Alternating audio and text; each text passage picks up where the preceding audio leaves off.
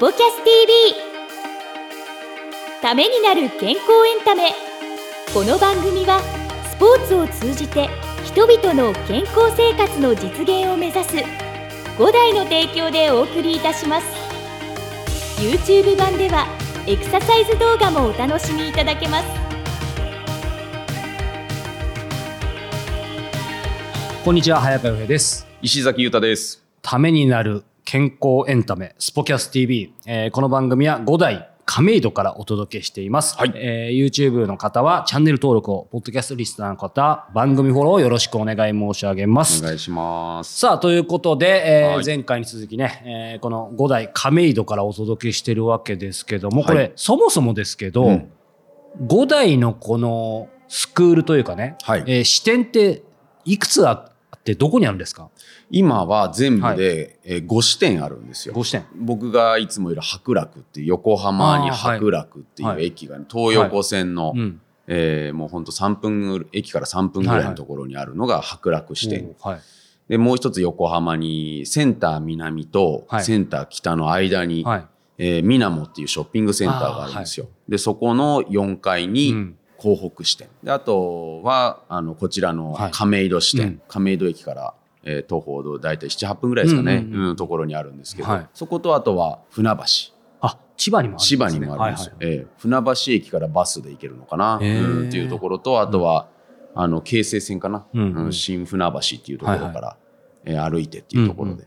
もう一つはあのーここはねテニスとかゴルフスクールっていうのがなくて、はい。もう一つはセンター南、いつものね。えーはい。のところの G スタイルっていうところが、はい。またこちらはあのまた違ったテイストの視点なんですけど、うん。全部で5視点っていう、うんうん。えでも面白いですよね。なんか5代の番組だからっていうわけじゃないんですけど、ちょっと特殊じゃないですか、5, 5代ってこうスポーツのその展開の仕方が。そうですね、ん。あのーそういうスポーはい。ツスクールさんとは、うんまたテニスっていうね、うん。あのーテニスコートがうん。また広いじゃないですか。はいはいはい。でそういったあの土地もしっかりとね、うん。あのないとやっぱ出店できないし、うん。どこがあったらなんかどっかに出すっていうね、うん。そういった考え方もしてないんで、ううんん。うちの独自の考え方で出してるはい。感じはしますよね。うん。うん。特にねセンター南なんかは特殊ですよね。面白いっすよね。センター南って、ん何を今教えてるんでしたっけ？センター南はあのゴールデンキッズ、はいはいあそうえー走ってましたね。走ってね、うん。そう子供たちの運動能力を向上させるための、うん。そういった指導をしているスクールがあるんですよ。うん。はいであともう一つが G キッズっていう学童。はい、そこからもうちょっとスポーツクラブ普通とは違いますよね。そね。そこはあのもう学童ってあのお預かりをするっていうところがね、うん。普通まあ学童としてあるんですけど、お預かりはお預かりなんですけど、スポーツ学童。スポーツ学童。えーそうなんですよ。で、あのそこでまあゴールデンキッズを習えたりとか。はい。なるほど。うん。まああとはあのいつもね、リエ先生がやってますけど、G スタイルっていうね、はいはいはい。体のそういったコンディショニングを、うんあの整えていくような、うん。あのカリキュラムがうん。あったりとか。うんうんうん、あとはあのダンススクールいろんなところにこういったあのチャレンジを、うんあのしていくっていうような姿勢が、うんあの5代なのかなっていうところがありますよねます。。まあね、えーまさにね、そのチャレンジの一つがね、このスポキャス TV でもあるんですけども、はい今週もですね、前週に続いて、添田 GO プロはいに、えーお話を伺いたいと思いますので、えーこの後本編を、えーご視聴いただければと思います。それではどうぞ。どうぞ。これ少しまた話が遡りますが、っていうか随分遡りますが、まあせっかくなんでね、石崎さんのやっぱりその幼馴染はいということだったと思うんですけど、最初の、なんか石崎さんの記憶のファースト添田 GO とかね、どんな感じだったのかとか、いろんな裏話とかある。もうそのまま言葉選ばなければ、うんぼーっとしてる子っていうか、小さい頃ですよ。本当僕も小学生でしたし、まあ3つ下なんですよ。で、小学生で言うと、まあ僕がね、6年生だと3年生とかそう、結構離れてますよね、うん小学校で、なんかまあ、ね、もうちょっとし、もうちょっと前ぐらいだったかな。だから、いつもニコニコして、うんでも喋らない。そんなに言葉数寡黙なうん、寡黙な、今でも寡黙な部分はあるんですけど、うんもう本当に変わらずっていう感じで。うんで、僕は一番記憶に残っているのは、コーチに言われたこととか、うん何かコーチが一生懸命伝えてることを、反応よくね、答える子たちいるわけですよ。はい、はいとかって言って。えーでも GO の場合は分かってるのか分かってないのかなみたいな感じの部分がうん多い子なんですよ、僕から見ると。うんでも、ちゃんと聞いてるんですよ。他の子たちは、はい、はいとかって聞いてるんですけど、言われたことやってないですよ。間違った動きとかしちゃってて。うんでも彼は、あの、それをしっかりとやるタイプっていう。やっぱそういうのは、みんな同じ認識持ってて、うんうんちゃんと聞いてて、で、実行ちゃんとスッてできるのがうん、添田剛だったんですよね。で、これ、ちょっと先の話なんですけど、彼に、プロになってから、海外の、すごい有名なコーチが彼にずっとサポートでついてくれた時があって、同じこと言ったんですよ、僕らに。へちゃんと聞いてるからっていうところで、ちゃんと聞いたこと、言ったことをちゃんとできるっていうの、うん。それは素晴らしい能力なんだっていうことをですね、もう何年も前にですね、サンギネッティっていうコーチがですね、イタリア人なんですけど、素晴らしいコーチがいて、まあ彼のことも大好きなんですけど、うんまあそういった中で言うと、あの本当に小さい頃からうん。そういったプロとしての活躍してる中で、一貫性のある性格でメンタルの波があるとか、感情の波があるっていうより、一定の男っていうか、そんな僕はイメージなんですよね。うん。間違ってないよね、とか。まあそうです。まあ、だから、こう、あまり付き合ってない人とか、うん。こう一見すると多分、こう、おとなしくて、うん。ちょっと愛想悪いなって思われがちなんですけど、まあそういった性格ではあるのかなと。思います、ね。ああ、ありがとうございます。そう全然ね、そんなね、コミュニケーションかなとかっていうのはじゃないんですけど、ううん、そう、小さい頃からそういったね、うん。ところで、うん、ある意味すごいなと思いますよね。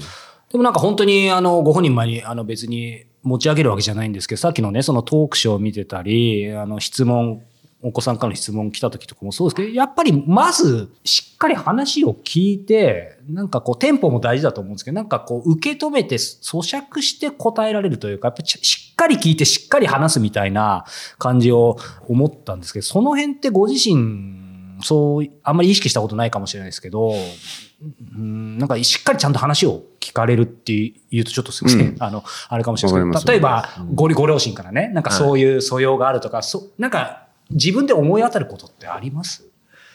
えーっと、どっちかっていうと僕はあの父親に似た性格だと思って、うん。結構父親の方がもっと寡黙へで、ー。こう、実直なタイプなんですけど、まあ僕はもともと、まあ、話がううまいというか、する方ではないので、うん。であれば、相手の話を聞いて、うん。こう、ちゃんと答えてあげようとしないといけないなと思って、話のうまかったら多分、うん。考えなくても多分こうパーパーって多分出てくるんですけど、僕は出てこないんで、こう聞いてちゃんと自分の中で考えて話さないと無理だなと思ったんで、一回飲み込んでちょっと考えてから話さないと自分の脳と口が追いつかないなっていうのが正直なところですね。あじゃあ、ある意味僕がなんとなく感じたのは、まあいい意味でですけど、やっぱそういう感じなんですね。そうですね。なんで、まあちょっとスローテンポにはなっちゃいますけいやいやいやいど、や。でも、そうしないと答えられない部分もありますね。うん素晴らしいですね。なんか見習いたいですよね。僕そう。で、あの、ここの部分って、あの、僕も客観的に見た感じなんですけど、今回のそういったデビスカップの日本代表監督に、こういった現役を終えてすぐに間を置かずに就任になるのは、一つは、あの、いろんな選手から聞いた話なんですけど、選手からの声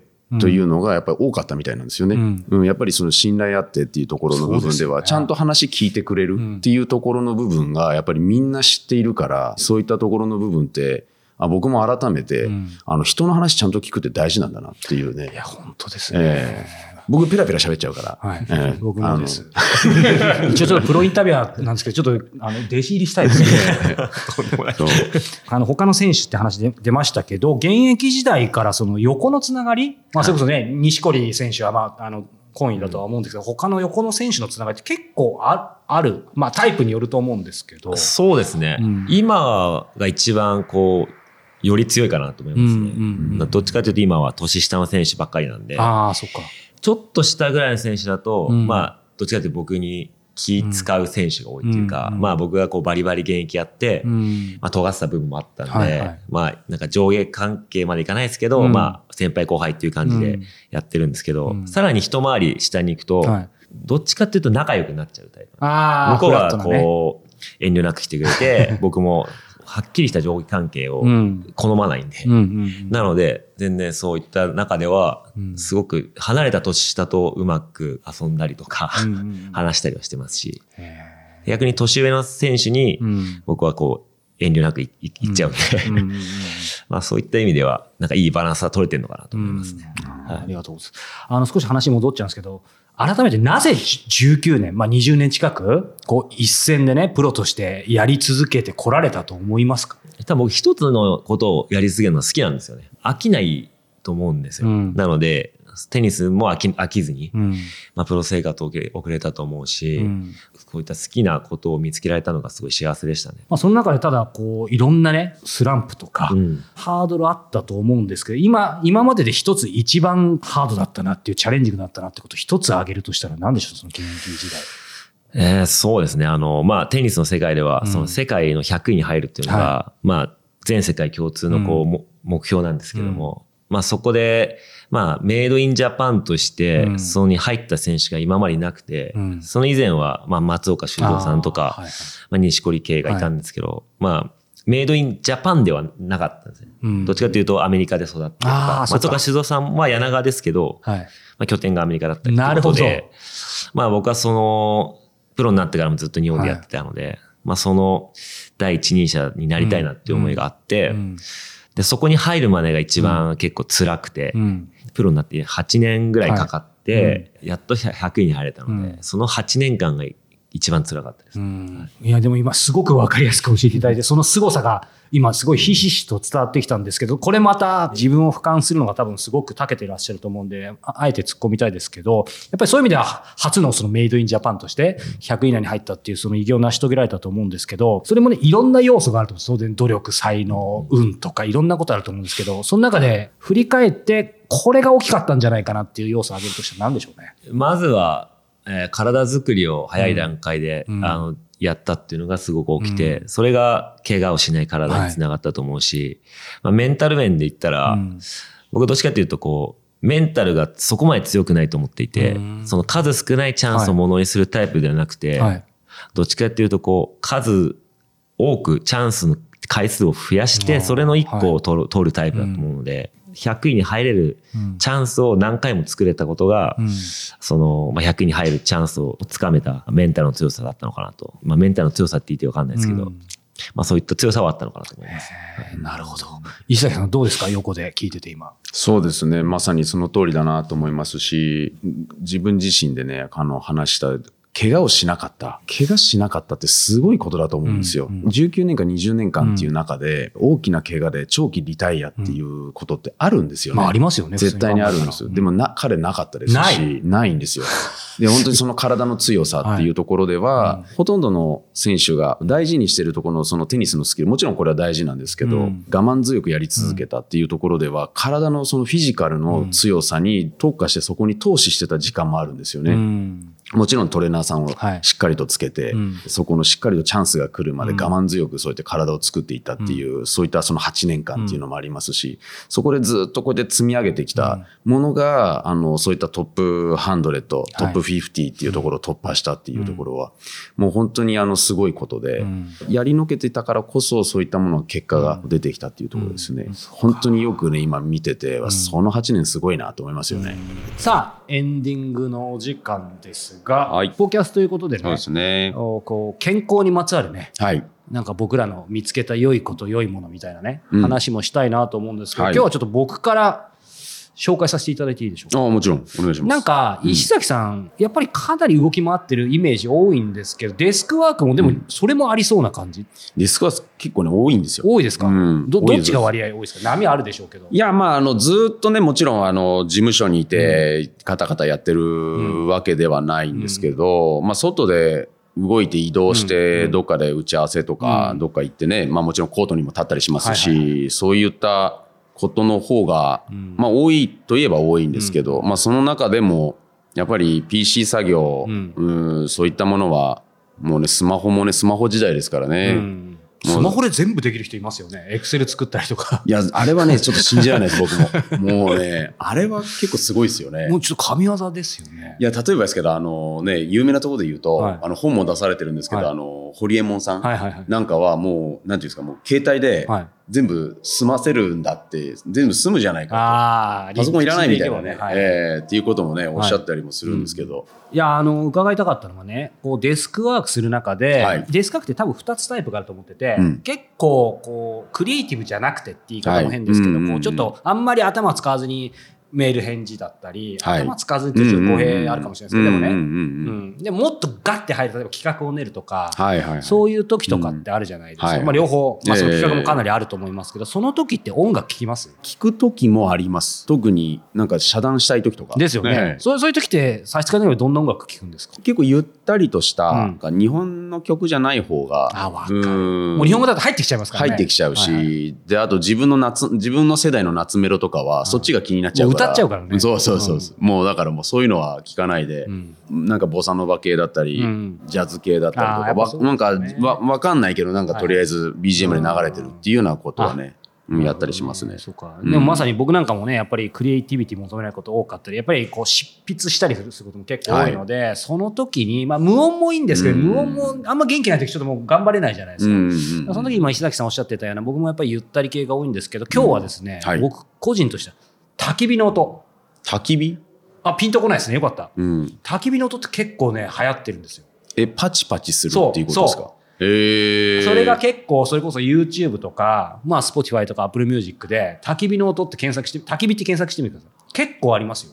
焚き火見るものじゃないんだ。うん。で、聞くんですか？そう。で、あの、パチパチが、でよく自然音の、あるじゃないですか。ナナチュラルヒーリングみたいな水のせせらぎあれの、うん。今結構は流行りが、えー。焚き火、焚き火だけで400万回とか結構あります。そうなんですか。そう。で、最初、うん、まあ、どうだろうなと思ったら、やっぱり、ホワイトノイズみたいに、ザーみたいな音も結構ね、あの、集中するときにいいって結構クリエイターで言ってる人多くて、その一環に近くて、あの、パチパチが、うん。まあ、これ百分は一丁にしかずなんで、ええ。皆さんも、まあ、YouTube だったり、うあの各種、えーミュージックサービス、焚き火って調べていただくとかなりあるので、焚き火。うん、はあなんかね、そのパチパチっていう感じで、うん。全くの無音も落ち着かない場合あるじゃないですか。うんうんうんそう。だからなんかかなりね、個人的にはゾーンに入れるので。ああ、いいかもしんないですね。そうそうそう。いや、あの、家の中に暖炉を持ってらっしゃるお家とかってうん今流行りであったりして、はいはいはいでああいったのを見ると、うんああ、いいなって思ったりはするんですけあどー、じゃあぜひ。でも、音って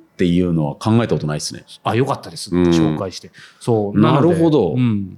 いや、本当いいですよ。え、じゃあ焚き火の音って、はい。もしかしたら焚き火で見るだけじゃなくて、音聞いてるから、そういったものが良かったりああ、と思います。するんですかね。やっぱあのパチパチパチパチなんかこういうとあんまり良さ伝わる わかりません皆さんあの騙されたと思って ぜひあのこれねチェックしてみて聞い。てみていただく僕も見てみます。はいはい。ということでお届けしてきました、えー、スポキャス TV いつものようにリエ先生のプチエクササイズも合わせて配信していますので、うんえーポッドキャストの方もねぜひ YouTube の方からチェックしてみてくださいということで、えー今週もご視聴いただいてありがとうございましたまた次回お目にかかれることを楽しみにしております。それではまた。この番組は提供5大グループ。プロデュースキクタスでお届けいたしました。